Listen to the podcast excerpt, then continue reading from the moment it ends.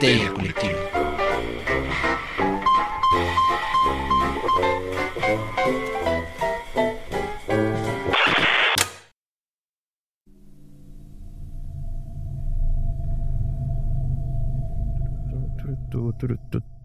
Esto es Histeria Colectiva, el programa donde Fernando Santamaría, Ricardo Medina y el Dr. Braham se sientan alrededor del círculo de invocación para abrir la caja de Pandora y volarse la tapa de los sesos platicando sobre ficción, magia, ocultismo, casos supernaturales, literatura y todo lo que tenga que ver con la cultura del horror. Buenos días, buenas tardes, buenas noches. Donde sea que se encuentren, a la hora que se encuentren escuchando esto, muchas, muchas gracias por dejarnos llevar todo el terror a sus oídos. Yo soy Fernando Santamaría y les doy la bienvenida al piso 66 de Evil Inc., mejor conocido en Latinoamérica como Corporación Malito.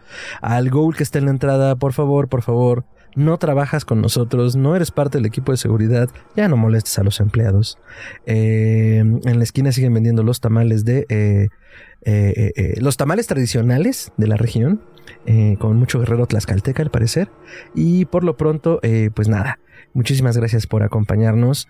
yo soy Fernando Santamaría y les doy la bienvenida a Evil Inc quiero presentarles a la mesa reñida que nos acompaña esta eh, terrible noche, mañana o tarde, donde sea que nos escuches. Eh, en algún lugar de la pantalla se manifiesta el hombre, el mito, la leyenda, el doctor Braham. Doctor, ¿cómo está? Hola a todos, este, muy bien, gracias. Y de nuevo, mientras menos atención le presten a los gules, menos lo siguen. Entonces ya no traten de hacerle conversación al de la entrada, solito se va a ir, no se preocupen. Excelente, doctor. Muchas gracias por estar acá. Y quiero darle la bienvenida a uno de nuestros grandes invitados y amigos de Historia Colectiva. Ya tiene un ratito que no se da su vuelta por acá, pero entre más se acercan las fechas eh, macabras, macabrosas, macabronas, eh, pues es un invitado que no podemos dejar de tener. Hablo ni más ni menos que del queridísimo Roberto Coria. Roberto, ¿cómo estás? Querido Fernando, eh, me, da tanto gusto estar contigo y con Gerardo. Eh, eh, es un placer platicar con esta, de estas cosas que tanto nos apasionan, que nos hermanan en muchos sentidos. Y, y de verdad, este, gracias, gracias por la invitación. No, gracias a ti por aceptarla, ya sabes, esta es tu casa terrorífica y cada uno de los cuartos es más espantoso que el anterior y todos son tuyos. Entonces ya traes llaves, pasa. Y pues justo lo traemos de invitadazo de lujo, pues porque hoy tenemos un gran tema, doctor, que hay en la caja de Pandora. La caja de Pandora, entre encaje victoriano, se levanta Bram Stoker Excelente, entre su encaje victoriano, el cierto pelo negro y rojo y con unos colmillos de plástico de mercado tenemos al único e inigualable Bram Stoker. Eh, obviamente es necesario hablar de una figura como él porque a pesar de que lo hemos dicho en muchos programas, muchos de ellos con Roberto, que venía haciéndose un prototipo del vampiro desde mucho antes, más o menos unos 100 años antes de Drácula, es él quien acaba por consolidarlo en la cultura occidental victoriana entonces, eh, pues a partir de eso ya tenemos al vampiro pues virtualmente como lo conocemos hoy, ¿no? Y todas las iteraciones que se han hecho.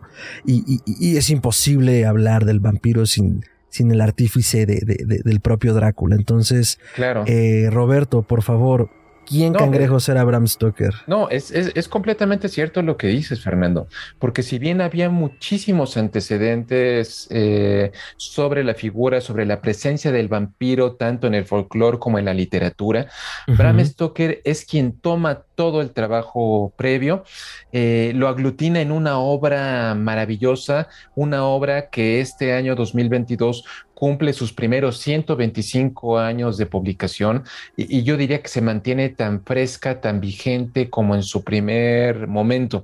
Eh, es, una obra que, no solamente ha formado a muchísimas generaciones de artistas, eh, yo en lo personal tengo una deuda impagable con, con el Drácula de Bram Stoker. Yo, yo, yo siempre digo que los vampiros me han dado algunos de los mejores y más dichosos momentos de mi vida, tanto personal como profesional. Y, vaya, eh, Bram Stoker, eh, el hombre que escribió esta novela, se encuentra eh, e, e, en, un, eh, en una posición verdaderamente privilegiada dentro de mis afectos. Eh, a, mí, fíjate, Fernando y, Gerardo, seguramente han escuchado a muchos que se quejan de que es, vaya, un, un escritor exageradamente ay, se me olvidó la palabra, este pretencioso, que es demasiado abundante, demasiado reiterativo, que abusa de los adjetivos, eh, que, toma muchos eh, temas, muchos, muchos aspectos que han sido presentados antes, pero a todos ellos yo siempre les digo, el autor de una obra maestra es un gran escritor y, definitivamente se le reconoce más por este texto, Abraham Stoker. Es autor de eh, obras históricas, eh, obras eh, de, biografías, de ensayos históricos, de muchísimas novelas relacionadas con el, con el tema, de cuentos maravillosos. tiene un libro de cuentos para niños que, que, ahorita seguramente lo, lo, voy a mencionar, pero todos, todos ellos siempre van a palidecer frente a la formidable creación de su hermano mayor, que es el conde Drácula. Y, y es una obra que ha sido incansablemente visitada eh, por todas las formas eh, artísticas. Hay eh, versiones de Drácula en teatro, en cómics, en cine. Podríamos hablar de todas las encarnaciones que ha tenido Drácula en la pantalla grande, en los videojuegos, en las caricaturas, en, cosas tan cotidianas como puede ser un programa de la familia Simpson. Claro. ustedes se acuerdan de ese Drácula de Bart Simpson. Buenísimo. Este, vaya, eh, eh, es, un autor eh, al, que definitivamente todos, todos los aficionados a estos temas debemos infinita gratitud. Excelente, no, no, no podría pensar en mejor introducción y partir plaza que con todo esto que acabas de plantear, que desde la cultura eh, pop eh, seguimos abrevando de él. Si estás en YouTube, acabas de ser deslumbrado por una cama de peluche, que es la producción general aquí en Histeria Colectiva. Entonces, eh, si no sabes de qué hablo y estás en Spotify, pues tal vez deberías correr a YouTube para recibir un saludo peludo. Porque mi ruñita. Mi ruñita, la productora general del programa y, que de hecho, eh, breve paréntesis, tenemos una fan en Argentina que le mandamos un saludote, que una vez dijo, es, es que Historia Colectiva es un gran programa, es el podcast de horror y de gatitos en la mesa. Entonces, sí, aquí tenemos gatitos en la mesa. Así debe de ser, así debe de ser. Los gatos son los que realmente gobiernan este mundo. Mm, hay un, hay un video, bueno, hay fotos de que dice los gatos estorbando en todo, ¿no? Y hay marcas en cemento de romanos, así antiguos, con patitas de gato. Eso está códices, códices medievales en el que se ve que está el escriba ahí con mucho cuidado escribiendo y las patas del gato con tinta metiéndose en medio del códice. O sea, siempre han estado con nosotros, son protagonistas, no podemos negar que son muy importantes en nuestra vida, son geniales. No, y, ahorita sin querer, Gerardo. Eh, y, Fernando, eh, eh, ¿tu gatita cómo se llama? mi ruñita. Mi ruñita abrió la puerta, porque, porque dentro de las fuentes de inspiración de Bram Stoker, siempre se va a encontrar Carmila de Joseph Sheridan Le Fanu. y, tú te acuerdas que Carmila se transformaba en un gran gato negro. realmente ahí, viene la idea de la transformación, pero Bram Stoker es quien la consolida diciendo que el conde Drácula, uno de sus, bueno, de sus poderes, eh, eh, no solamente la fuerza de 20 o más hombres, eh, su capacidad de transformarse en niebla, sino de transformarse en todas las criaturas nocturnas existentes. la rata, la polilla, el murciélago, todo está presente ahí. Entonces, vaya, mi ruñita nos dio el permiso de, recuperar eso. No, claro, no, no lo recordaba, tienes toda la razón. Se consolida hacia otro lado y hace una figura más visceral, pero claro, se transforma en un gato negro. Perdón. Bueno, pero regresando al punto, este es Bram Stoker, el hombre, el mito. Este, él estudió literatura o se dedicó a otra cosa y de repente decidió que lo suyo era escribir. No, vaya, yo, yo, yo, yo, fíjate que yo siempre pienso cuando me refiero a un personaje como Bram Stoker eh, en una película tan ordinaria como Ratatouille, una película este, de, Pixar y de, y, de Disney. Eh, Ustedes se acuerdan que en la recta final de, la película, el crítico de cine Antone Go, que por cierto eh, su voz en español la provee el maravilloso Germán Robles, eh, con, esa, con, esa, voz tan, tan potente, tan sonora, en algún momento hace una apología al crítico y dice algo así como no cualquiera puede ser un gran artista, pero un gran artista puede venir de cualquier parte. yo, yo creo que define perfectamente a, personas como Bram Stoker, porque Bram Stoker y aquí no, no vamos a meternos en una biografía exhaustiva, simplemente diré que nació el 8 de noviembre de 1847, el mismo año que aquí en el Zócalo ondeaba con gran vergüenza la bandera de las franjas y las estrellas en oh, el Zócalo de la, de la ciudad y murió el 20 de abril de 1912, eh, la misma semana en que se hundió un barco que se llamaba Titanic y que supuestamente era insumergible. Eh, bueno, Bram nació en este, bueno, este, este fue su periodo de vida. Él, eh, es el tercero de siete hijos de una familia irlandesa de clase media alta, conformada por Abraham Stoker, y, por Charlotte Stoker, Charlotte Matilda Blake Thornley Stoker. Eh, eh, ah, llegaremos a, ellos a lo mejor en un momento este, dado. Es el tercero de siete hijos. Eh, él es un chico enfermizo, o sea, eh, la naturaleza de su enfermedad jamás ha quedado precisada en ninguna de las biografías que he leído sobre él. Hay muchas formas de acercarnos a su, a su vida. Eh, está el libro de Barbara Belfort eh, que se llama Bram Stoker y el hombre que escribió Drácula, o muy recientemente el libro Algo en la sangre de David, David J. Scal, eh, vaya, hay, eh, no, no, se conoce la naturaleza de la enfermedad que lo mantuvo postrado en su cama hasta los ocho años de edad. Entonces, imagínate ser un niño que, además Clontarf, el, el, pueblo donde él creció, donde él nació, eh, es, era un pueblo, es un pueblo costero. Entonces, imagínate tener el mm. espectáculo del mar eh, y no poder salir a, hacerte parte de él. Él, no podía, él, no podía jugar con los demás niños, este, eh, sus demás amiguitos en, en, su, en su vecindario. Entonces, él, la, la gran compañía que tenía el pequeño Bram, número uno eran las narraciones de su madre. Eh, eh, como, como te digo, Charlotte eh, Matilda Blake Thornley Stoker, la, mujer conocía mucho del folclore, de las leyendas, de aparecidos, de fantasmas en, en, Irlanda. Y además ella fue en el año de 1832, fue sobreviviente de una epidemia de cólera en Sligo, eh, eh, en, su pueblo natal, que diezmó prácticamente a un gran porcentaje de la población de, Irlanda. Entonces, todo eso se lo platicaba su mamá eh, en su camita. el otro aspecto era su papá, su papá Abraham Stoker, un funcionario del Parlamento de Dublín, se la era un enamorado del teatro. A veces decían que pasaba más tiempo en el teatro que con su familia en casa. Entonces, él le platicaba todo lo que veía en el Teatro Real de, Dublín, eh, le platicaba de las obras de William Shakespeare, les platicaba de, todas las maravillas que veía en los escenarios.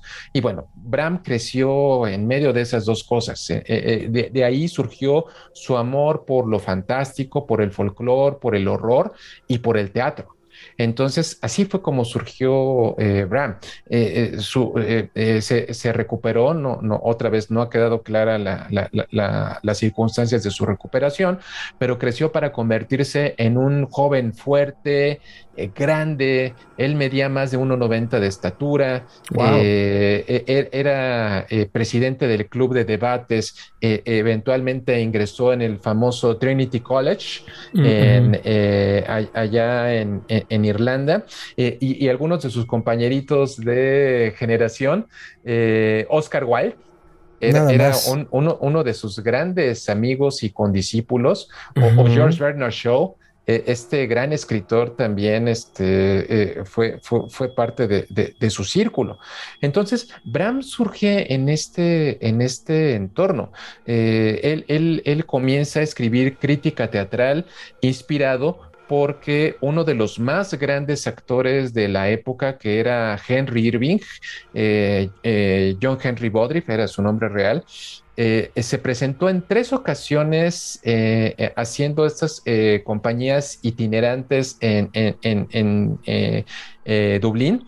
y Bram siempre quedaba en enojado, desilusionado, porque le, dedicaban las peores críticas de teatro que te puedas imaginar. Eh, eh, llegó al grado que, que Bram eh, fue a tocar la puerta al, Dublín Evening Mail, un periódico que, por cierto, fundó Joseph Sheridan Le Fanu, el autor de Carmilla. ¡Wow! No, el multiverso es real, amigos. entonces, les ofreció su, ¿saben qué? Yo sé escribir y, puedo ser crítico de teatro. Entonces le dijeron, sí, chavo, adelante, órale, pues, pero no tenemos dinero que pagarte. No hay problema con que me ayuden a entrar al teatro no tengo este, ningún este, móvil económico. Entonces, bueno, ya, ya en esa posición como crítico de teatro, cuando, cuando Henry Irving regresó unos años después, ahí sí le pudo dedicar la crítica más amable, prácticamente una carta de amor al actor. Este, y, eso fue lo que hizo que Henry Irving, eh, vanidoso como todo buen actor, este, dijera, no, ese cuate no le voy a quitar la, vista. Eh, llegó el momento en que eh, Bram Stoker se, se, acababa de casar con, con Florence Stoker, con Florence Ann Lemon Balcom, una mujer que decían que era una de las bellezas más grandes de, la, de, su tiempo eh, y, de, su, de, su tierra. Eh, una mujer que, por cierto, pretendía Oscar Wilde Oscar, eh, en la época en la que pretendía ser hombre, este, la, trató de pretender, o sea, trató de desposarla, pero finalmente ella eh, se decantó por el cuate grandote, formal, que parecía un gran oso este, digno de abrazarse, este, y dejó al extravagante eh, a, un lado. Y, bueno, Henry Irving le, escribió y le dijo, ¿sabes qué? Necesito que te vengas a trabajar conmigo a Londres. Eh, porque me acaban de dar la dirección del Teatro Liceum. Eso fue por 1878. Mm. Eh, el Teatro Liceum era eh, una de las joyas de la corona de los escenarios británicos. Era un establecimiento con 1500 butacas y, Henry Irving le dijo, ¿sabes qué? Yo necesito ayuda para administrarlo. Yo quiero que te conviertas en mi gerente del teatro y en mi eh, agente, en mi secretario particular. Entonces le ofreció un muy buen sueldo y, pues lo que hizo Bram es este, tomar a su esposa eh, e irse con ella a vivir a, Londres y pues ahí comenzó la, aventura que va a derivar en la escritura de Drácula. ¿Y eso por qué año fue, Roberto? Disculpa. Eh, por 1878, eh, 78. Sí. Pues, eh, y, bueno, eh, eh, ya, ya este, Bram, Bram Stoker instalado en, en, Londres, él, pues, Henry Irving era, era, era un actor tan prestigiado, e, e, era, era, un individuo que, que siempre no solamente era capaz de llenar este teatro, como te digo, de 1500 butacas. Imagínate lo que es eso, mantener, mantener, mantener el local abarrotado todo el tiempo y, con filas y, con casi, casi con lista de espera para poder entrar a ver a Henry Irving. Eh, y Bram tenía muchas obligaciones en el teatro. Eh, como, como gerente del establecimiento, era el hombre que supervisaba las producciones, las pruebas de vestuario, los ensayos, eh, eh, el pago de la nómina de los, de los actores. O sea, Henry Irving era en cierta forma un tirano, un, un tirano eh, que, eh, tenía todo el respeto y toda la admiración de Bram Stoker. Bram lo quería eh, como se ama a un padre terrible. Mm. le tenía que responder las cartas de sus admiradores. porque, porque Henry Irving, o sea, brincos dieras que te escribiera de regreso, este, porque tú le, le, dedicaste unos minutos este, para, para, hacer una correspondencia. no, Bram Stoker era el que le respondía todos sus admiradores. Entonces, eh, eh, eh, entre esto, entre sus deberes en la casa, o sea, er, era también por, esta época, bueno, ya un, par de años después de, llegado a Londres, em, su esposa Florence se embarazó y tuvieron a su único hijo, Irving Noel Thornley Stoker, o sea, Irving, o sea, Irving, Este, y, luego, y entre sus deberes eh, domésticos, se dio el tiempo de, también, eh, yo quiero ser escritor. O sea, yo no me voy a conformar con trabajar en, el teatro, un, trabajo y una este, actividad que amo profundamente, pero yo también quiero ser escritor. Entonces fue así como inició una carrera muy prominente en el eh, mundo literario, una carrera que no le ganó definitivamente grandes, grandes lectores. Eh, eh, muchos de sus textos no son tan recordados eh, como el que va a ser pues eh, eh, la obra maestra de su, de su producción que es Drácula, una novela que él comenzó a escribir en el año de 1890 y que culminó con su publicación en el año de 1897. O sea, yo, yo, yo sostengo, Fernando, y eso lo he, defendido en muchos momentos, toda obra de arte tiene matices autobiográficos. Y Drácula no podía ser la excepción. Muchos de los momentos más importantes de Drácula, muchas de las figuras de los personajes eh, más característicos de la, de, la novela están eh, eh, enraizados en todo lo que le sucedió en esta época a Bram Stoker. y bueno, digo, de entrada, Stoker y Harker se parecen. Mm. No, no sé si lo has pensado. Sí, sí, sí, sí. Y, de hecho, y de hecho, eh, ustedes se acuerdan, Gerardo y, Fernando, eh, eh, en esta temporada en el infierno que está Jonathan Harker en Transilvania, en el castillo Drácula, hay un momento en que las tres novias de Drácula se lo van a merendar. Sí. Y entra Drácula hecho una furia. Sí. Y les dice, este hombre me pertenece. eh, eh, yo, yo, yo sostengo, Drácula es Henry Irving. Sí, en sus peores aspectos. sí. Eh, eh, otro, por ejemplo, este, uno, yo, yo también creo que la, mm, compañera de cuadro de, Henry Irving era una actriz maravillosa que se llamaba Ellen Terry.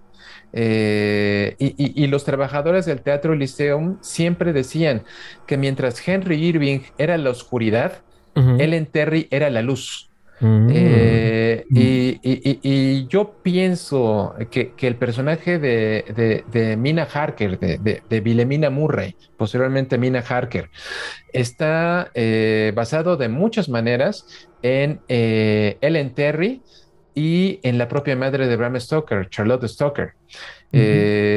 o, por ejemplo, eh, eh, eh, pensando en, en, estas personas que lo rodearon y, sobre todo en la difícil relación marital que tuvo con su esposa Florence Stoker. el personaje de Lucy Westenra, no, no, sé si ustedes se acuerdan que es una aristócrata vanidosa, mercurial, este, que tiene tres pretendientes. Y, bueno, ustedes se acuerdan que eh, los dos únicos personajes mayores que mueren en la novela no solamente son los que tienen referencia al occidente, eh, eh, el millonario tejano Quincy Morris y Lucy Westenra, West, oeste, occidente. Bueno, esta, esta Lucy cuando regresa de la tumba luego de que Drácula la ha vampirizado, eh, ¿Se acuerdan ustedes que entra esta Cofradía Internacional de Cazadores de Vampiros a su sepulcro y le clavan una estaca en el corazón? Sí, sí, sí, eh, Para mí es una violación tumultuaria. Eh, y, de muchas formas, para mí, Lucy representa todas las dificultades que tuvo en su matrimonio Bram con, con, Florence. Eh, eh, Daniel Farson, su, sobrino, su nieto, eh, en, su biografía dedicada a Bram Stoker, hace mucho énfasis, mucho énfasis en la infidelidad que le tuvo Florence con, con, muchas figuras de, famosas de la época. entonces, yo, yo, yo no creo que para nada lo veo como una coincidencia que, que, haya sido la manera de, de ajustar cuentas de, los eh, resentimientos por esa difícil relación conyugal. Eh, y bueno, pues esto, estas son algunas de las cosas que, que, ahorita eh, pongo sobre la mesa. por ejemplo, ahorita que estás contando de que estuvo enfermo de algo que nadie supo bien que era de niño, parte de, vaya, obviamente ahorita ya todo el mundo sabe, es un vampiro. Ah, pero es que no sabemos qué tiene. Mira que se está debilitando. Es un vampiro. No, pero mira la sangre. O sea, todo ese, todo ese cuadro, porque vaya, de nuevo, yo entiendo, es producto de su época y a veces puede parecer un poco lenta la narración en cómo te están explicando, cómo Lucy se comienza a consumir literalmente sin ninguna explicación clara de lo que tiene. Y pues, están los doctores así con cara de anonadados de pues es que es algo de la sangre, pero no sabemos pero no sabemos qué, ¿no? Ajá. Y, y, pues es literalmente también ese puede estar proyectando toda su experiencia de estar en la cama, sentirse débil, no saber qué tiene y ver venir sombras de médicos que le toman el pulso, le checan cosas, le recetan enemas o yo qué sé de aquella época. Sanguijuelas en el pecho del niño. Y ya, ¿no? Y se van y no, no mejoró, bueno, pues qué pena. O sea, entonces sí, tiene mucho este, digo, obviamente todo te marca, ¿no? O sea, uno no puede escribir de algo que no tiene, esa es una regla. Claro. Entonces, él, toda esa experiencia que tuvo tan difícil con la salud, los medicamentos, los doctores, pues puede ser parte de todo este, este, esta situación en el que está explicando todo el tema de Lucy de, bueno, está enferma de algo que no sabemos qué es. Claro. Claro, tiene que llegar Van Helsing a poner orden y decir es que esto no es natural, o sea, esto ya pertenece a otro dominio. Pero es interesante. Y entrando en estos temas de lo sobrenatural, yo he leído, pero de nuevo, me suena especulación, que eh, Bram Stoker fue miembro de una orden mágica que se llama la Aurora Dorada. Ajá. La, Aurora Dorada se fundó en 1888, un año en el que pasaron muchas cosas en Londres, pero bueno, sí. Entre ellas, este, se funda esta orden mágica, que bueno, pues eran magos que, bueno, eran masones que querían sentirse magos. Vamos a irnos por ahí. Y egipcios, cabe señalar, y egipcios, porque en la época victoriana esta fascinación romántica con Egipto los llevó a comer momia.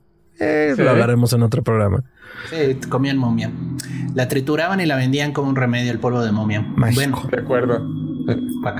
Pero bueno, el punto es que se discute mucho qué tanto Drácula y sus tintes de sobrenaturalismo, porque vaya, Drácula hace cosas que, bueno, si haces tu tarea y lees literatura de vampiros, no es tan raro que vale, Drácula haga esas cosas, pero el punto es, metiéndonos en la orden mágica, hay quien sospecha que Bram Stoker fue miembro de ella. Ahora, en esa orden andaban desfilando figuras importantes, andaba W. Yeats, había o sea, sí era un movimiento un poquillo intelectualoide, ¿no? O sea, sí había, pues, lo que es la crema innata cultural de Inglaterra. ¿Tú has leído o sabes algo? ¿O eres fan de la teoría o, te pones en contra? No, sí, sí, he, leído al menos eh, tres o cuatro fuentes mencionan de su posible afiliación a esta eh, elogia que se llama el Golden Down in the Other.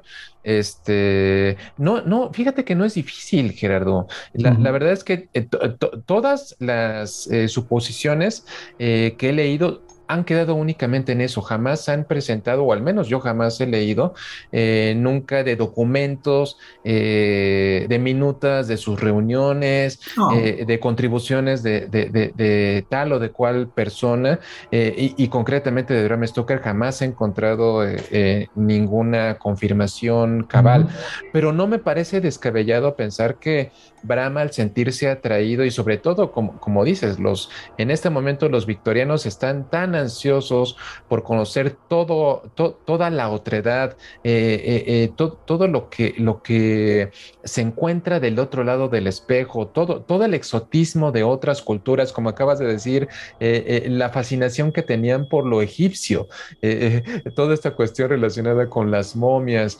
estos parajes ignotos, no no, es difícil que, hubiera sido, que Bram se hubiera sentido atraído por, por esto para incorporarlo en su texto.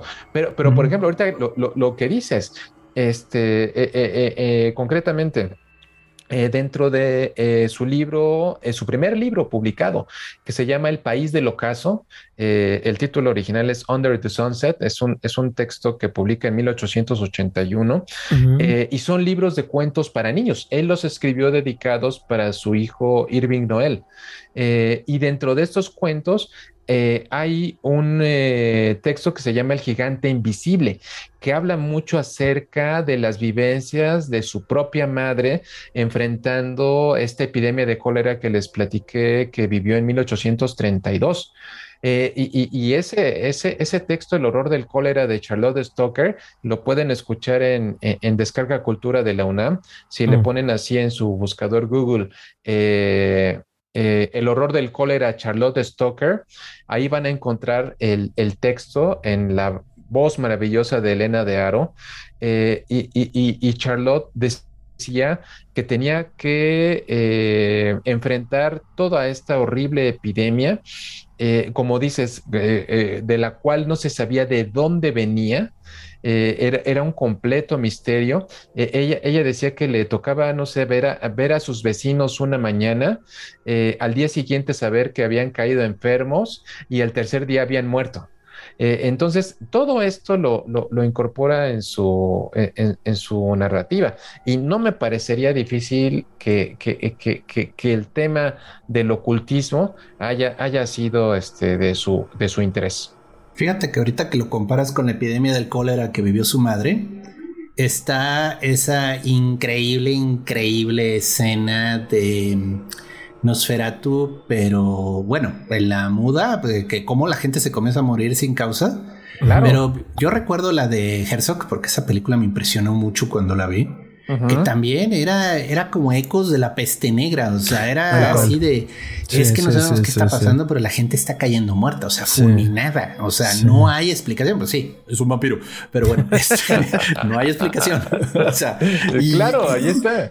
Y sí, son esos ecos, o sea, y ataúdes, eh, procesiones de ataúdes saliendo de la ciudad a quemar los cuerpos, porque como el clásico tema de la, del contagio, ¿no? Esto viene desde... Esto viene desde la peste negra, ¿no? Que bueno, no es que haya sido la única epidemia, pero fue una epidemia terrible que marcó a Europa de una manera espantosa. El mundo eh, occidental, claro. Eh, entonces, este, desesperados por la manera en la que se extendía, comenzaron a sacar los cadáveres, ya no cabían en, los camposantos. No. Tumbas eh, comunes abiertas y tratar de alejar la enfermedad de la ciudad, o sea, porque era también ese temor, o sea, es que esto se descompone y era invisible, ellos sabían que era algo en el aire, de ellos hablaban de la muerte tirando dardos así desde arriba del cielo, ¿no? Pero pues el vampiro es como una especie de agente también como, pues digo, no es un virus, no es un germen, no es, no es un microscópico vacilo, pero el vampiro en cierto sentido, pues es un depredador que se alimenta a la gente y por definición te enferma. O sea, eso, eso viene desde, desde los primeros cuentos de un muerto que se levanta. Casi siempre pasa algo feo cuando se levanta y la gente casi siempre se enferma, se muere.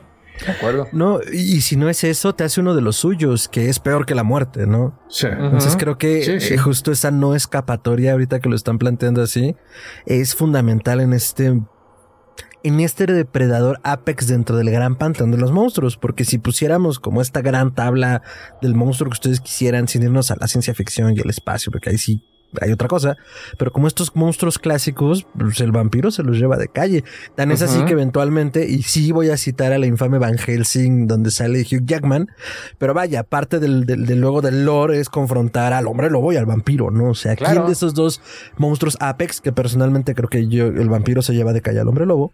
Eh, puede, ¿no? Entonces, eh, ¿Sí? sí, es como esta gran sombra. Y ahorita que, mencionabas también la peste de Nosferatu, yo pensando en la de Murnau, eh, pues es eso, como este mal humor en el aire, ¿no? Y si recordamos durante la peste negra, ya después fueron explorando las posibilidades, pero en un principio era como es un mal humor que nos está consumiendo a todos y, y, vemos a la muerte cegar el trigo, pues porque viene con nosotros.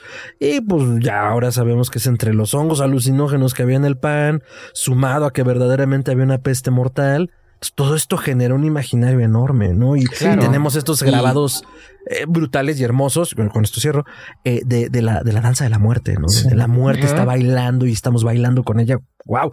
Y creo que el vampiro es parte de eso, ¿no? Sí, definitivamente. No, y cerrando lo de la peste negra, Boccaccio tiene un libro, el de Cameron, que precisamente el inicio es una narración de lo que fue la peste, o sea, y te dice, hubo quienes trataron de huir, y se murieron a mitad del camino o llevaron la enfermedad a otra ciudad. A otro lugar, claro. Hubo quien se encerró. Ajá. y no, digo, que es, que es como termina la danza de los vampiros. O sea, al final piensan que se salvaron, pero realmente están llevando la epidemia a otro lugar. Es una gran película esa. es una gran película. el baile. Eh, y, ahorita tú, lo, ahorita tú que, dijiste esto, este, eh, que, recordaste a Nosferatu, al Nosferatu de Morno, vamos a referirnos a ella. Eh, si ustedes se acuerdan, la película empieza diciendo que son los recuentos de la gran epidemia en Wisborg en 1838. Unos años solamente antes fue lo que pasó en Irlanda en 1832. Entonces, vaya, son ecos, la, realidad no puede dejar de hacerse presente eh, en la ficción y el, y el escritor, el artista, siempre va a encontrar la manera de incorporar sus propias vivencias en eh, su trabajo. Sí, y ahorita que lo decías, digo, sin querer salirme demasiado, Siento que es una discusión incluso contemporánea entre los escritores que están haciendo horror actualmente. Decía en algún momento Mariana Enríquez, que tengo la oportunidad de tomar algunas clases con ella, que ella no lo tomaba, o sea, que su vida no estaba allí. Pero lo que sí pasaba, y creo que lo fui masticando de, bueno, vamos a, comprarlo, porque también al final ella sabe y es su obra. Pero lo que sí toma ella, y fue una de las clases que tomé Ah, pues creo que con, los amigos de Fábrica de Historias. Daba, daba, daba la clase y decía, ella, daba como la teoría de cómo manejaba el poder hablar de true crime, de crímenes reales, sin cruzar líneas que no deben cruzarse, ¿no? La ética, las familias, el dolor. Y decía, claro, yo tomo pues tal caso que sucedió en Argentina, obviamente no voy a contactar a las víctimas y me voy a comentar sobre lo que ya hay. Si logro encontrar algo más, veo cómo lo uso pero es dentro de la ficción, ¿no? O sea, obviamente no podemos tocar los temas de la realidad porque es revictimizar a las víctimas, ¿no? Claro. Entonces, ahorita ya me cae el 20, es como si al final de cuentas con esto que decíamos de Bruno, por eso lo traje a colación, de los recuentos y los ecos de los que hablas, es como incluso por mucho que un autor se esfuerce y logre de hecho no hablar de él, al hablar de lo que le sucede y el tiempo que vive y corre, pues termina hablando de él, ¿no? Termina hablando de los suyos, termina hablando de los coetáneos y se convierte al final de cuentas en un registro histórico de su época, ¿no? Ya sea porque habla de sí mismo o porque habla de lo que le acontece. Entonces, pues lo conocemos a través de lo que vive, ¿no? Oye, eh, Roberto, brincando un poco, pero hablando del tema de vampiro enfermedad. sí, ¿No hubo alguna película por los noventas de el SIDA y el vampirismo? Pues vaya, o sea, de, eh, Nadia de Michael Almedeira, o sea, sí está relacionada con eso. Este, ¿sabes qué? Es más en literatura donde se ha este, trabajado en eso. Hay, hay un libro que se llama Drácula Insólito, eh, que publicaron para conmemorar el 50 aniversario de la película eh, con Bela Lugosi en 1981. Eh, y, hay un cuento que se llama Todos los hijos de Drácula, que, está relacionando el tema del vampirismo eh, con las enfermedades infectocontagiosas y concretamente eh, con las de transmisión sexual, como es el SIDA. Entonces, vaya, eso es un tema que eh, el, vínculo entre el, vampiro y, la medicina irónicamente no es un tema que se haya tratado tanto. Eh, eh, a mediados de los 90, no, debe de haber sido por 1998. Eh, me, invitaron este, el doctor Bernardo Jasso y, el doctor Francisco García de la Facultad de Medicina de la UNAM.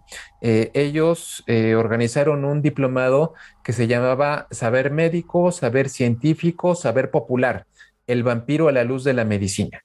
Entonces, e, eh, fue una experiencia bien padre, este, chicos, porque eh, la conferencia que a mí me tocó ofrecer eh, fue en un salón, en un auditorio de la Facultad de Medicina, cíclico, así, me, sentía como Van Helsing dando su conferencia magistral en el Drácula de, Francis Ford Coppola. Ahí estaba hablando de, de cine y de vampiros. Este, definitivamente es, es un tema muy eh, amplio de tratar y, sobre todo, como, como dices, Gerardo, eh, eh, completamente relevante en esta época marcada por las enfermedades contagiosas como la epidemia de COVID de la que aparentemente estamos saliendo. Sí, y vaya, como el vampiro es un transmisor en cierto sentido, yo estaba pensando en este tema del que te pica, pero se lleva la enfermedad como los mosquitos. El vampiro podría ser un vector de contagio también. O sea, digo, de nuevo, ya estoy debrayando muy duro para una historia. pero, pero, pero, sí, o sea, digo, aparte de todo lo que te provoca por morderte, te puede andar contagiando de cólera o de tifo porque ya mordió a alguien enfermo de eso. y es un ser inmortal que lleva 500 años lleno de todo tipo de enfermedades contagiosas en la sangre y su saliva simplemente pues la carga, porque pues como buen transmisor tiene todo. Claro. Qué, feo. Pero bueno, oye, pero a ver, este, eh, regresando al señor Bram Stoker, porque si no nos vamos a. Sí, porque si no nos podemos, nos podemos salir por tantas tangentes. Sí, a patinar con Drácula. Pero, todo es culpa de Bram Stoker. Y, fíjate, si me, si me permites, antes de eh, eh, referente para cerrar con la idea del escritor, escribe sobre lo que le rodea. Eh, Bram Stoker es una figura a la que yo quiero muchísimo, eh, no solamente por su trabajo, sino por defender su vocación eh, ante las personas que no creen en ellas. sobre todo, yo me pongo a pensar en que Henry Irving, su patrón, siempre desdeñaba todo lo que no provenía de la pluma de los clásicos. Eh, todo su repertorio mayormente estuvo compuesto por obras de teatro isabelina, de William Shakespeare, eh, preferentemente. Eh, er, era prácticamente siempre el escritor favorito para, para, poder montar obras en, en, su compañía. pero Bram Stoker se defendió Bram Stoker eh, siempre defendió su vocación ante eh, eh, la poca aceptación que tenían las personas que lo rodeaban. Entonces, eso, eso me gusta, eso, eso, eso me gusta, siempre ser leal a quien eres, siempre ser leal al joven que fuiste alguna vez. no todo el mundo lo acepta, eh, yo en lo personal, eh, eh, usted, tú, Fernando, sabes, escribí una obra de teatro en 2007 que se llamó El hombre que fue Drácula, que es una, una historia, es, véanlo de esta manera, es como una especie de biopic sobre todos los eventos que le llevaron a Bram Stoker a escribir Drácula. pero bueno, concretamente por la, por la relación de Bram Stoker con Henry Irving, yo no puedo evitar la cuestión personal. En mis primeros años eh, eh, trabajando en la Procuraduría de Justicia eh, de aquí de la Ciudad de México, mi jefe, el doctor Escárcega, era, era una persona férrea, era una persona este, no diría tiránica, pero sí era una persona demasiado rígida en, su manera de, actuar y, yo me convertí de alguna manera pues en el hombre de sus confianzas. Eh, eh, siempre, siempre que, él tenía que salir eh, a, dar clases, siempre que salía de vacaciones, yo era el que me quedaba como... Eh, eh, jefe sustituto. Sí, yo, era, digo, sin tener, sin tener eh, una mayor jerarquía, siempre al ser, al ser el, digamos, el elemento con más antigüedad ahí en la Fiscalía de Iztapalapa, yo siempre era el que me quedaba a cargo. Entonces, eh, entiendo perfectamente ese, ese, vínculo que tuvo Bram con, con, Henry Irving a través de mi propia relación con mi jefe en, en Iztapalapa. Entonces, eh, eh, otra vez, esto refuerza lo, que digo, que no, no podemos evitar eh, poner aspectos de nuestra vida en nuestro trabajo. Y en este caso, la situación de Bram Stoker siempre va a ser muy, muy, semejante conmigo. Yo, yo, yo me acuerdo, muchos de mis compañeros ministerios públicos, cuando me veían leyendo, eh, eh, eh, yo, yo, yo me, preguntaban, ¿qué estás leyendo, Coria? ah, pues estoy leyendo esta novela o, estoy leyendo este relato de Sherlock Holmes, por ejemplo. y, ministerios públicos siempre se me quedaban viendo de una manera tan extraña como diciéndome, ¿por qué estás desperdiciando tu tiempo leyendo esas cosas? Uno de ellos una vez me dijo así, un ministerio público lo único que tiene obligación de leer es el Código de Procedimientos Penales y la revista TV Notas. Este, así era, así era como, como, como él se mofaba. Por, eso, yo, siempre, yo siempre he defendido lo, lo, lo, que hago eh, y, y por, por, eso encuentro tanto, este, tengo tanta simpatía por la figura de Bram Stoker. yo, yo nada más quisiera cerrar, no me lo tienes que contestar porque ¿cuántas, veces, ¿cuántas veces has escrito a tu jefe en algún relato? Pero vaya, eso se queda ahí en el tintero. este, oye, pero Bram Stoker amando tanto el teatro. ¿No escribió obras de teatro? No, fíjate que eh, hay, hay, hay mm, eh, una mala interpretación de que dicen que, bueno, Bram Stoker sí hubiera querido montar Drácula y él sí hubiera querido eh, no solamente escribir el, libreto, sino hubiera querido que Henry Irving hiciera Drácula. Él, tenía esa intención. Lo, más cercano que tuvo es que para en 1897, cuando fue la publicación de la novela, para asegurar eh, los derechos de autor, eh, organizó una lectura pública eh, con la compañía de Henry Irving. Henry Irving no hizo, no hizo el papel de Drácula en esa, en esa lectura, pero la hicieron para asegurar como una especie de trámite para, para, salvaguardar los derechos. este, pero no, eh, lamentablemente Bram jamás escribió teatro. Eh, eh, y en ese sentido, hace rato, hace, hace rato mencionaba este, que, Irving mayormente apreciaba este, el teatro isabelino, el teatro clásico. Pero durante, pues vaya, durante la investigación de, para escribir la obra de teatro, con ayuda de Eduardo Ruiz Aviñón, que mi, mi, director de teatro de cabecera y, y, mi monstruo, mi monstruo mayor, él encontró una obra que se llamaba Una historia de Waterloo eh, de 1892. Bueno, no va a venir en, el examen.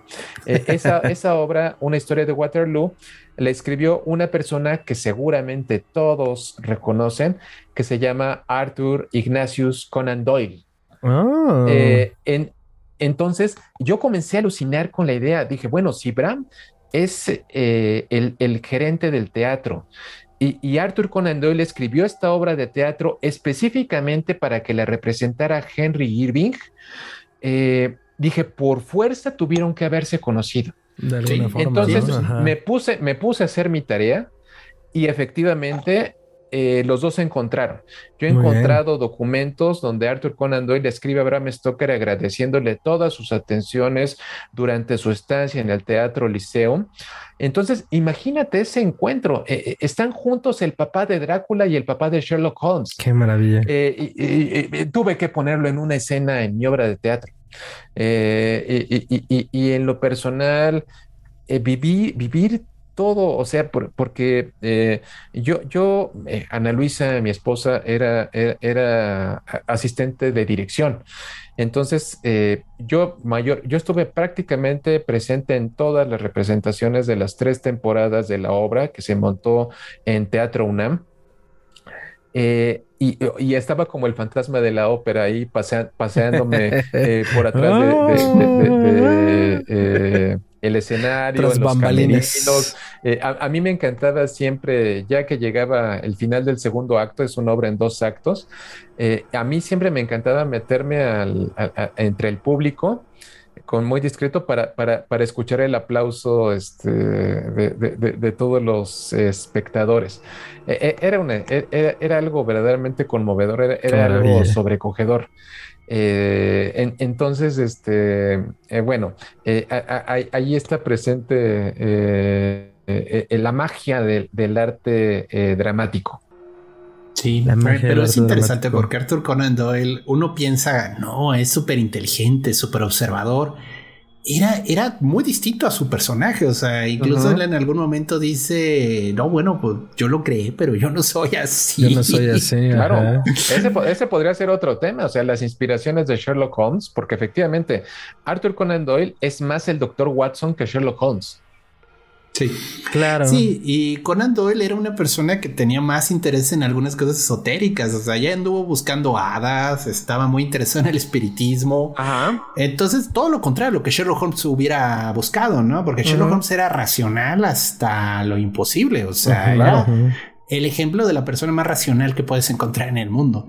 Claro. Y Y es interesante porque fue su manera como de purgar sus demonios. O sea, en cierto sentido voy a crear a la persona más, más inteligente, pero al mismo tiempo más analítica y racional.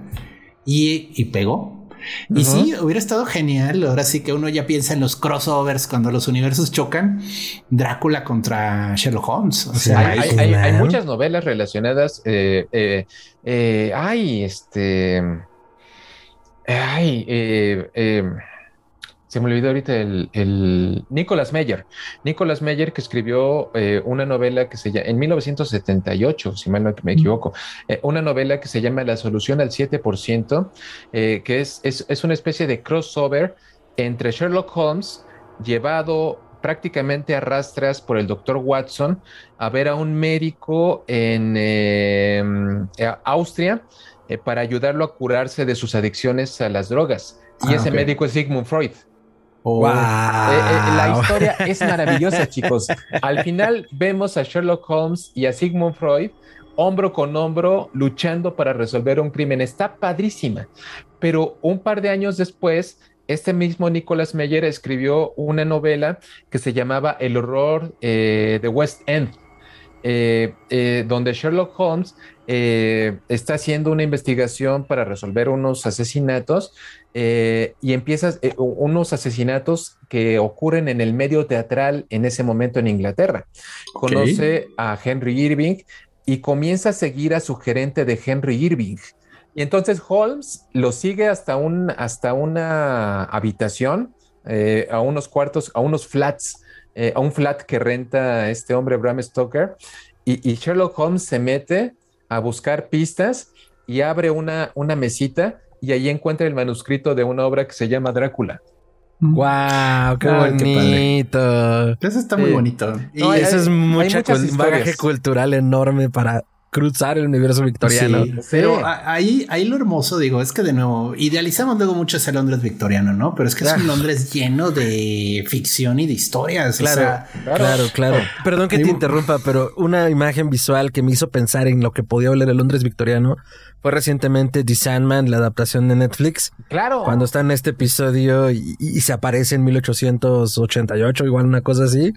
Y, nada más de ver cómo camina, y, o sea, toda la, ambientación que lograron fue como, no quiero oler eso.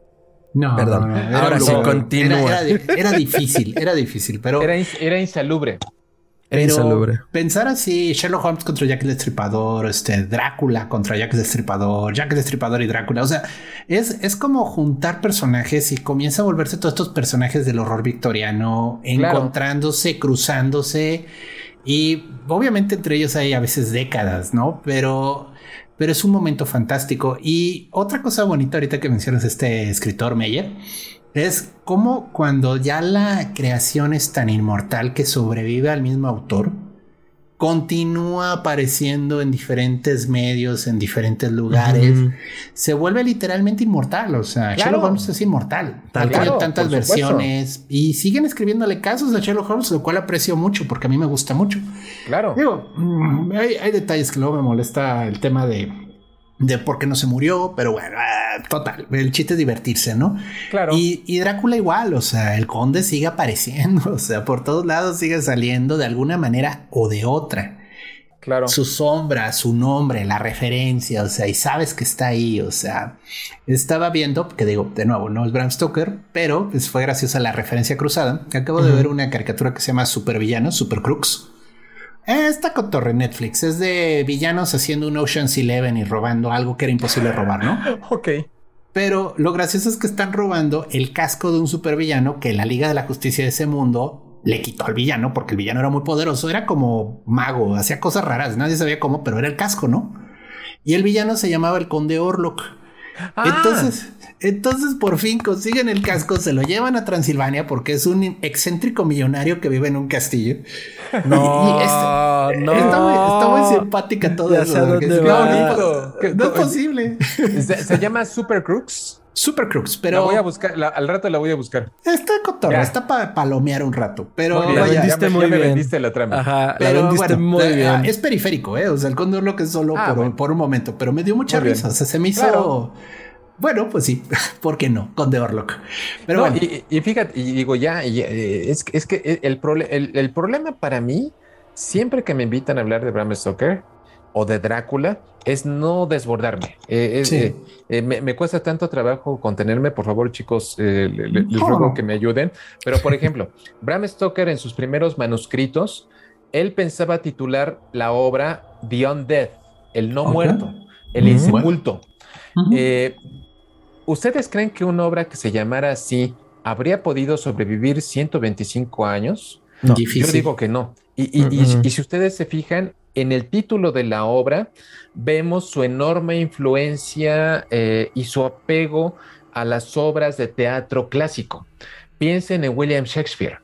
Todos sus títulos, Otelo, Macbeth, Ricardo III, Hamlet, todos nombres propios, breves, intensos, poderosos por eso, por eso yo, yo pienso que la solución final de llamarle Drácula no solamente es porque haya tomado influencia en esta figura del voivoda Drácula que le presentó eh, el profesor Arminius Bambery eh, eh, allá por 1889.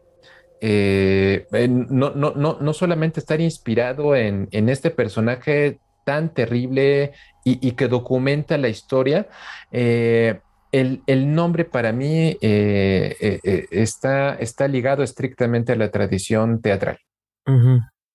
Allí luego el tema es de que, bueno, y de nuevo, aquí discúlpenme si digo alguna burrada, porque hasta donde yo sé, el conde de Black Tepes es un héroe nacional. O sea, ah, no, claro, no, no en su tierra, en su tierra es ahora sí que pues, el héroe que nos salvó de la invasión turca, o sea, no es cualquier persona. que sí tenía ciertos desplantes de crueldad que eran necesarios para asustar a los turcos, no, ellos se justifican.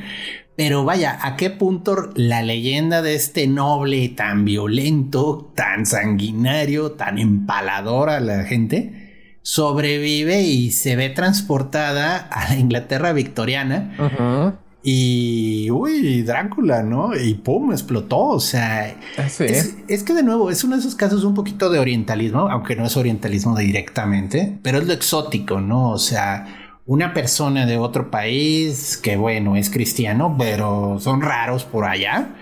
Y que este choque cultural de, pues es una persona que viene del pasado, ¿no? Estas eh, noblezas rancias de allá de la Europa central, ¿no? Ajá que vaya, incluso lo dice, lo dicen en la de Coppola, ¿no? Cuando se enoja. Bueno, Harker hace un comentario muy casual de la, del linaje de Drácula y Drácula se voltea y le dice, aguas porque por mi sangre fluye la sangre de Atila. de Atila.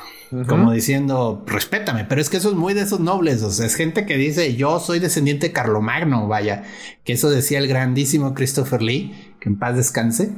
Eh, sí importa la sangre, o sea, importa esa, ese linaje, esa herencia, ¿no?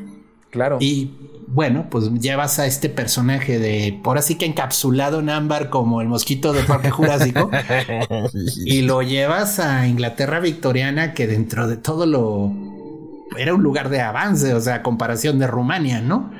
Este y pues el conde, aunque esto ya es más de las películas, pero pues el conde comienza a ser de las suyas, donde antes solo había nativos y asustadizos y supersticiosos que ponían cruces en las paredes. Aquí ya comienzan a atacarlo con armas de fuego, lo comienzan a perseguir con, con todo el poder de la ciencia, ¿no? Entonces el ferrocarril juega un papel importante. O sea, es muy interesante porque, aunque Drácula no es como tanto te lo ponen en las películas, sobre todo la de Coppola, que a mí me gusta, pero vaya, entiendo que la novela es otra situación. Tiene lo suyo.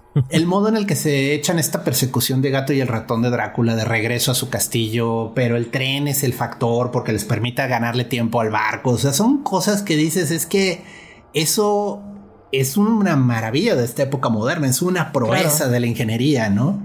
El mundo moderno contra el mundo antiguo, ¿no? Y al final, pues pues digo, con muchos esfuerzos logran vencer al villano, ¿no? Y, fíjense, hay, un aspecto este, que realmente no, no, no es muy conocido. En, los manuscritos originales de Drácula, eh, eh, Bram Stoker escribió que eh, luego de que la valiente cofradía de cazadores de vampiros acabaron con Drácula, el castillo Drácula se derrumbó. el castillo Drácula se viene abajo. Pero, pero en la edición final, o sea, ya en, en la que llegó a las librerías, suprimió ese final eh, y el castillo Drácula seguía perfectamente, perfectamente bien. Yo, yo, yo, yo, yo siempre me he preguntado, ¿verdaderamente lo cambió por la peligrosa similitud con la caída de la casa de Usher de Edgar Allan Poe? ¿O eso es algo que, con lo que me voy a quedar este, hasta que eh, eh, llegue la tumba? Bram Stoker tendría el interés de escribir más adelante una segunda parte, una continuación. Ah, eh, recuerden, recuerden, recuerden, ustedes, chicos, este, de, acuerdo al folclore está la cuestión de la estaca atravesando el corazón, las hostias consagradas, el agua bendita, todo eso, pero, pero Drácula no muere de esta manera. Drácula muere por las armas blancas de acero que le clavan sus enemigos. El, el cuchillo Bowie eh, de Quincy Morris, un cuchillo, un cuchillote eh, estadounidense, y por el cuchillo Kukri de, Jonathan Harker. Entonces muere Drácula por armas blancas de acero. Y, entonces me pregunto, ¿Drácula realmente murió? No. E, ese, el, punto es, en, en, los hechos, eh, Drácula sigue tan fresco como una lechuga. vemos, tú lo acabas de decir, Gerardo, tantas encarnaciones de él. Eh, el año que entra vamos a ver Renfield, una, película. Ah, se ve bonita. es cierto, sí. a, mí, me da curiosidad. Nicolas Cage, ¿no? A mí me da curiosidad. Sí, se ve interesante. y, lo interesante es que es una película que produce Universal, la, compañía de los grandes monstruos, donde ya vieron fotografías seguramente con Nicolas Cage, este eh, gordito con su con, su traje con sus, y con su traje este de color bugambilia. Sí, este, espectacular. De terciopelo, ¿no? Sí, de terciopelo. parece que va a un concierto de Iron Maiden.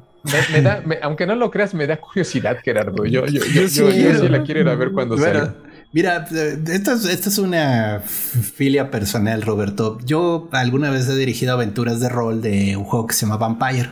Ah, claro. Y, y, yo siempre lo que luchaba mucho con mis vampiros, digo, obviamente no con los nuevos, ¿no? Que sí son producto de su época, es que los vampiros viejos son nacos nacos. Rancios, se ¿no? se quedaron en las cortinas de terciopelo, los muebles así que tienen pata de león grabada de madera, o sea.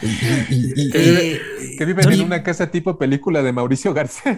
Ándale, son extravagantes. viven en su tiempo. Entonces usan el gashnet todavía aquí con una gema ahí de en el gasnate. Un, o sea, rubí, ¿no? Eh, porque, porque el hecho de que seas inmortal no quiere quiere decir que te puedes adaptar a los tiempos. Entonces, sí, claro. Me gustó el de Nicolas Cage. O sea, está. Tiene la cantidad correcta de naques en mi libro para ser vampiro. O sea, dice, sí, este tipo me lo encuentro un día en el metro de la Ciudad de México y digo, ok, ahí hay un vampiro. no un gótico prófugo de los 70, no, ahí hay un vampiro. Eso está padre. Eso me, te compro nuevamente la idea, Gerardo. Sí, sí, pues digo. Qué maravilla. Tampoco se pueden quedar tan al día, ¿no? O sea, pero bueno, el, punto es ese. Sí, está padre esa película de Renfield, se ve interesante. A ver qué cuentan. Eh, Renfield es una figura trágica, o sea, es interesante el personaje y vaya. Claro. Creo que además los tropos que inspiró Drácula, porque no sé qué tanto en anteriores novelas, había ese Renfield, ¿no? Ese personaje completamente demente, completamente obseso y entregado con eh, al servicio del, conde, ¿no? No había, o sea, eh, Renfield es este parteaguas, o sea, no, hay un personaje semejante. Digo, Drácula, Drácula no es una, es una novela epistolar.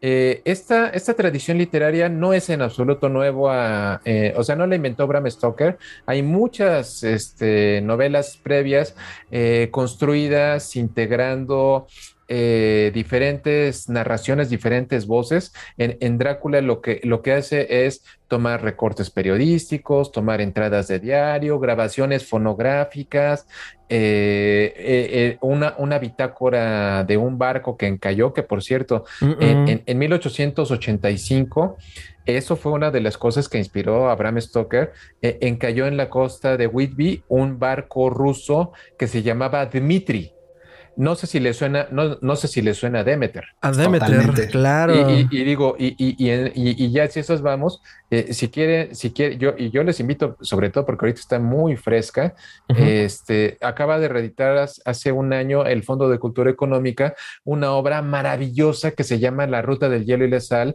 de yo diría una de las glorias de Puebla, que es José Luis Zárate. Claro José Luis Zárate escribió una novela que yo siempre la defino como el capítulo que Bram Stoker olvidó escribir en Drácula. Totalmente. Eh, y, que es, y que es todo, todo ese viaje de Varna a Whitby, de este barco maldito que es el Demeter, que, eh, eh, donde no solamente el capitán tiene que ir luchando contra sus demonios personales, contra sus apetitos homosexuales, eh, sino con un polizón horrible que está en las bodegas y que va a, Londres.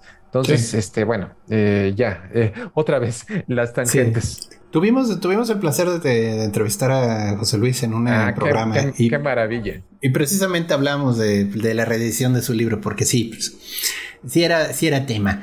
Eh, fíjate que hablando del Demeter, a mí personalmente me gustó el episodio del Drácula de la BBC. A mí de, también. De ese viaje del Demeter. O sea, de nuevo, a veces dices, hijos, hubieran leído La Ruta del Hielo y las Sales, habría quedado mejor el episodio, pero. Sí, claro.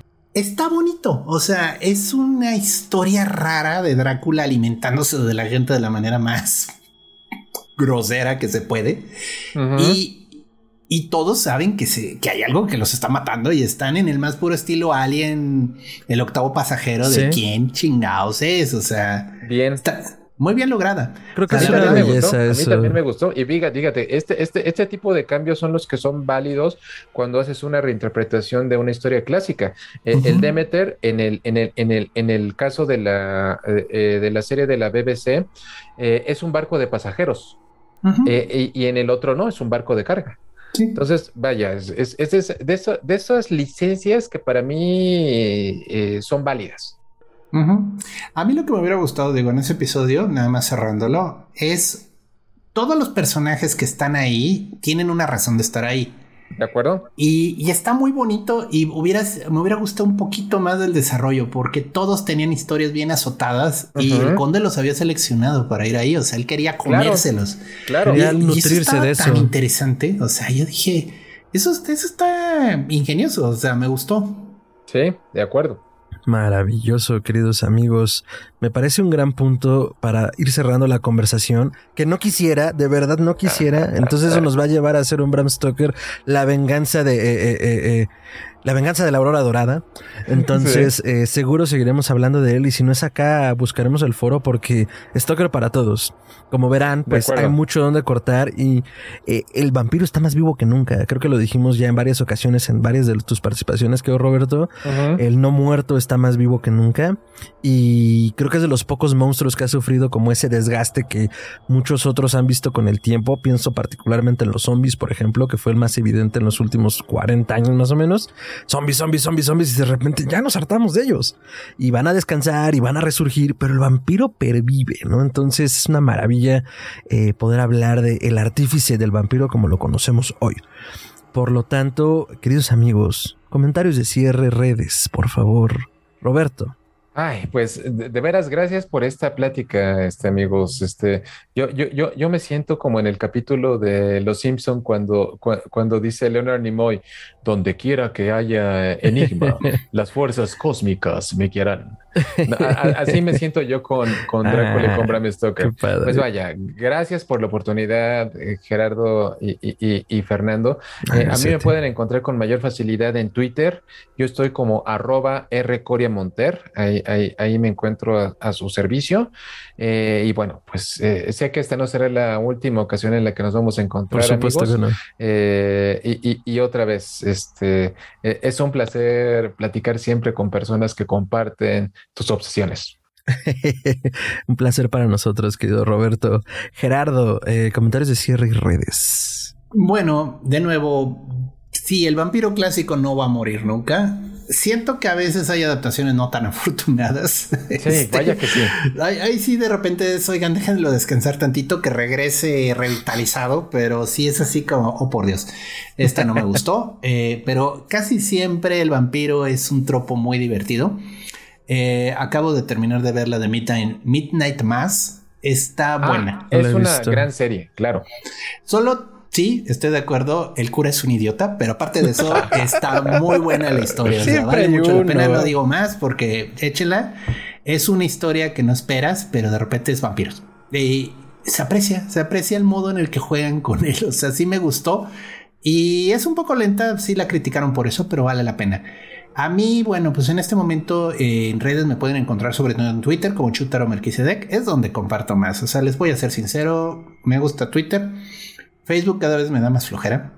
Este, pero tengo también ahí una fanpage para todos los que nos siguen aquí en Histeria Colectiva, es Gerardo Braham. Ahí estoy este, compartiendo pues las ligas de los programas, comentarios. Si de repente organizamos algún cotorreo especial, ahí lo van a ver. Si lo suyo es Facebook, búsqueme, por ahí me encuentran. Y gracias, este, un placer estar aquí con todos ustedes. Una maravilla. Eh, no, al contrario, el placer es nuestro y espero que sea de la audiencia. Siempre tratamos de que los temas se mantengan interesantes y pues este no es la excepción por el tema, por el invitado, querido Roberto. Muchísimas gracias. Eh, siempre es un deleite porque eh, justo de eso se trata, historia colectiva. Al menos eso, así lo hemos tratado de hacer los últimos eh, años y desde que empezamos. Una plática entre amigos ñoño, porque somos ñoños Claro. hasta la pared de enfrente y pues platicarlo con o sin micrófono, pues decidimos poner el micrófono enfrente y compartirlo con todos ustedes, querida audiencia, un cachito de nosotros. Y pues nada, mm, Creo que todo lo dicho que se puede decir hoy está puesto. A mí me pueden encontrar como arroba mantrasaices con la tiene doble al final en Twitter y en Instagram. Y pueden seguir Histeria Colectiva Podcast en donde sea que escuchen podcast y en arroba podcast.histeria en Instagram, en podcast histeria en Twitter y como podcast histeria también en Facebook. Nos pueden eh, escribir todos sus comentarios, añadiduras o sugerencias a contacto arroba histeriacolectivapodcast.com. Y pues nada, ya lo saben, eh, dense por acá, suscríbanse, encampánense, recomiéndenos con su abuelita, la que los ve feos, sí, con ella, eh, para que los vea menos feo. Y pues nada, eh, seguimos por acá haciendo ruido en el mundo del horror. Eh, Roberto, Gerardo, querida audiencia, muchísimas gracias y hasta entonces. Adiós. Adiós. En mi cabeza está sonando, no sé, Alice Cooper. Y estoy en la Ah, ¿qué fiesta traes? de sombras. Lugosi's Dead de Bauhaus, el himno de vampiros. O sea, es la canción.